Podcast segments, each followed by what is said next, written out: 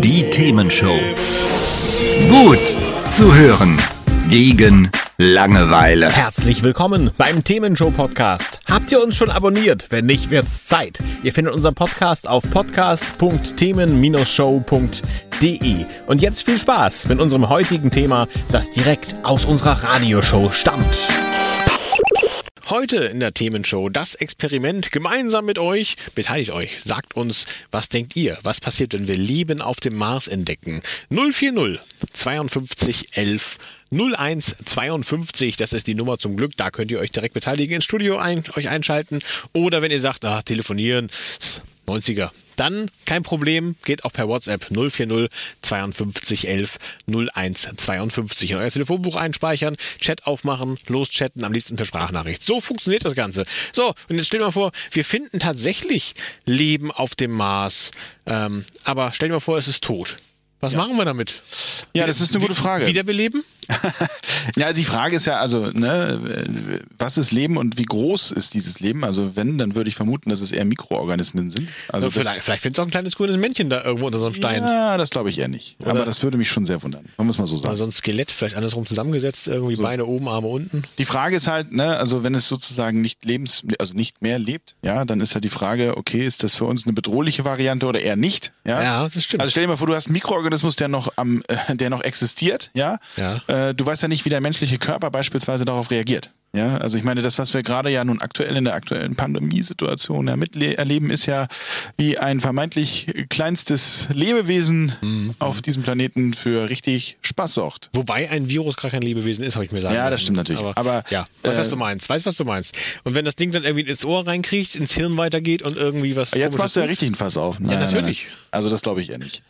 so, das Thema ist halt, das Thema ist halt, äh, was gibt es uns für Rückschlüsse? Ne? Also ja. war es, wenn es mal lebensfähig war auf diesem Planeten, Und jetzt nicht mehr, dann äh, ja, oder ne, wenn es sozusagen lebensfähig ist und ist es dann auch in unserer Atmosphäre lebensfähig? Was mich ja dann erstmal interessieren würde, ne? ob das dann verwandt mit uns Menschen ist oder mit den Tieren auf der Erde oder mit irgendwas hier auf der Erde oder ob das wirklich eine komplett eigene Spezies ist, die es hier einfach gar nicht gibt, die komplett anders gedeihen musste. Ich meine, wenn ich mir überlege, wie es auf dem Mars aussieht, ne, habe ich mich ja auch schon mal ein bisschen schlau gemacht mit den großen Minusgraden, mit viel weniger Sonnenstunden als hier und so.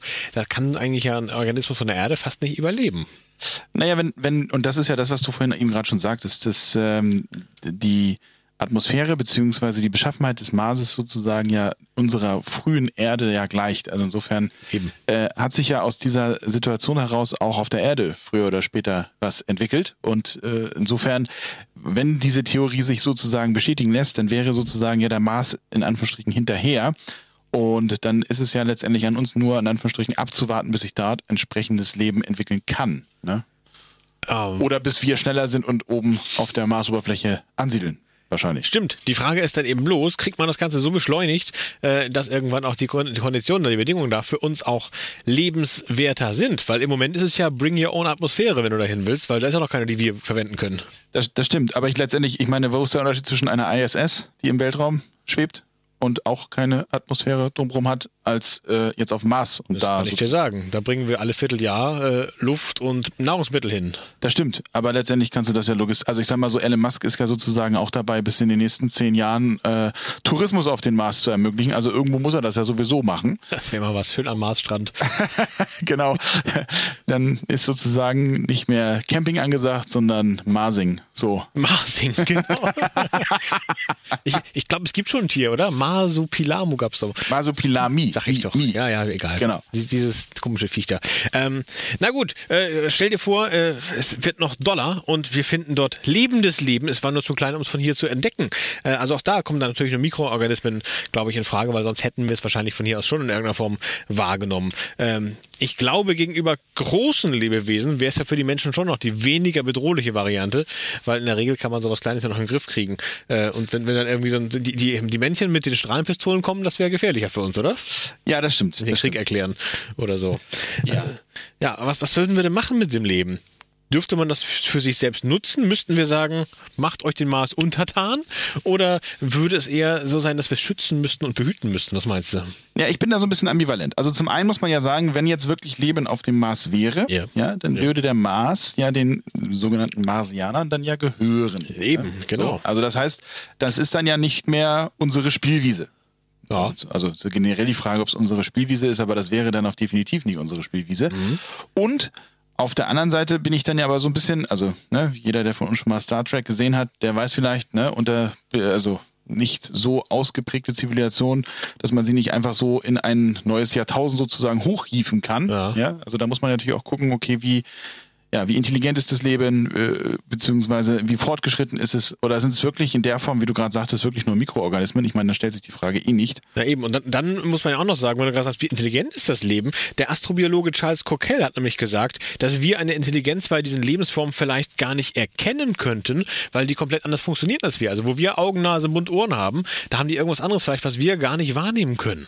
Genau. Das ist auch ein Problem. Also das ist halt in der Tat, ja, also das ist in der Tat natürlich auch noch etwas hypothetisch, aber äh, da sozusagen äh, Was wäre wenn? Er- Erdenprinzipien oder Erdenansprüche sozusagen anzusetzen, ist, glaube ich, dann auch eher der falsche Weg. Eben. Und äh, das, was du eben sagtest, auch das hat schon ein Astronom sich überlegt, nämlich Carl Sagan, das ist schon lange her, 1980 hat er das gesagt, nämlich, ähm, dass es moralisch sehr fragwürdig wäre, selbst wenn so Mikroben sind, äh, da irgendwas zu verändern, weil wir ja quasi in ein komplett fremdes Ökosystem eingreifen würden, wo wir unser eigenes schon so gut im Griff haben, äh, sicherlich eine tolle Idee.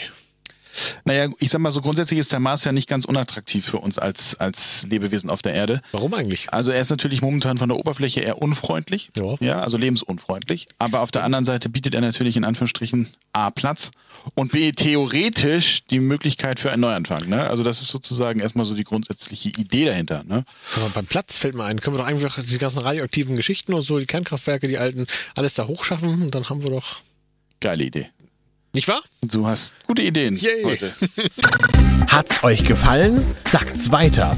Habt ihr Feedback? Sagt es uns. Studio at themen-show.de oder per WhatsApp 040 52 11 01 52. Mehr Podcasts von uns gibt's unter podcast.themen-show.de. Themenshow.